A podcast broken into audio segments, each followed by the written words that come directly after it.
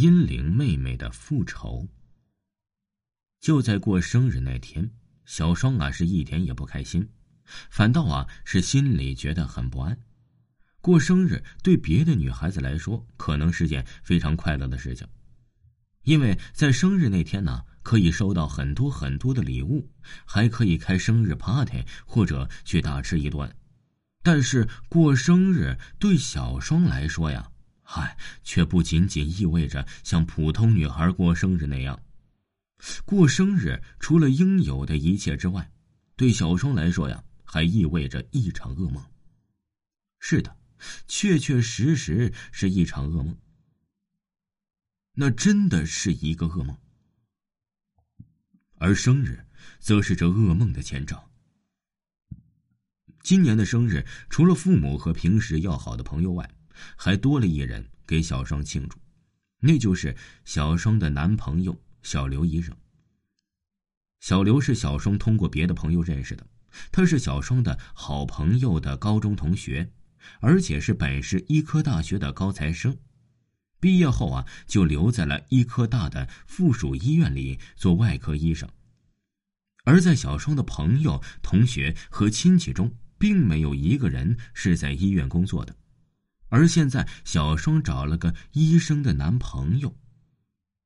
于是大家呀，就都叫他小刘医生。每年，小双的父母都会很隆重的为小双庆祝生日。今年，小双有了男朋友，生日更加热闹了。可是，热闹总会是很快过去的，而剩下的日子对小双来说，却是在不断增加的不安之中，独自煎熬着。关于那个噩梦。小双从来没有对任何人说起过，他想，就算是他说出来，也不会有人相信。而这个梦太过恐怖，也太不可思议了吧？生日过后的每一天，小双都在数着过：第一天、第二天、第三天、第二十四天、第二十五天、第二十六天。晚上，小双和小刘医生正在外面吃晚饭的时候啊，这小刘医生的手机响了。听到小刘医生不断的说：“哦，是。”小双的心里就往下沉。果然，在小刘医生收线前说了一句：“好的，我马上就来。”小刘医生收起了手机，有点歉意的看着小双：“有什么事儿啊？”小双故作不知的问向了小刘医生：“是这样，病区里来了个急需做手术的人。”值班的小张忙不过来，叫我过去帮忙。小双没有说话，只是盯着小刘医生看，而小刘医生啊，则被看得有点不自在，于是，笑着哄小双说：“我明天再请你吃饭，好不好？”小双慢慢的低下头，深深的叹了口气：“我只是想你今天晚上陪着我呀。”小刘医生看了看手表，着急的说：“我明白，不过……”病人的性命很重要，对不对？小刘医生说着，摸了摸小双的头发，听话，我明天一定会来陪你，好不好？算了，你去吧。小双转过了头去，不再看一眼小刘医生。小刘医生慌忙站起来，轻轻的对小双说：“别生气，明天呢，我一定会陪你的，不管有什么事儿，我都不去，听话呀。”说完，小刘医生就快步的走了过去。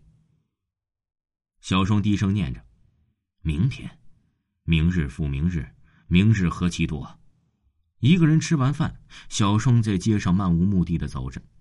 他不知道该怎样度过一个漫长的夜晚，也不知道在外面逛了多久。小双最后还是决定先回家去。只要不睡着觉，就没办法做梦，对不对啊？小双一想起那个噩梦，就不由得打了个寒战，他害怕极了。那是，等回到家，小双把自己一个人关在了房间里，然后打开电脑开始上网。他同时进入了好几个聊天室，接着呀，又把他 QQ 打开，和很多人同时的聊天。他手忙脚乱的在打着字儿，如果忙了，就不再想起那个噩梦了。小双和别人聊着天，心情啊也开始好了很多。他竭力的让自己忘记了现实。可是，当时间越来越晚了，聊天室里面的人也就越来越少。到最后，小双几乎找不到人说话了，恐惧再次袭上了小双的心头。小双泡了杯浓浓的咖啡，他一边留意着聊天室的窗口，一边在各个网站上闲逛。突然，小双的 QQ 响了起来，小双打开了接收的短信，只见一个陌生的名字闯了进来。听众朋友，本集还有下集，请您继续收听。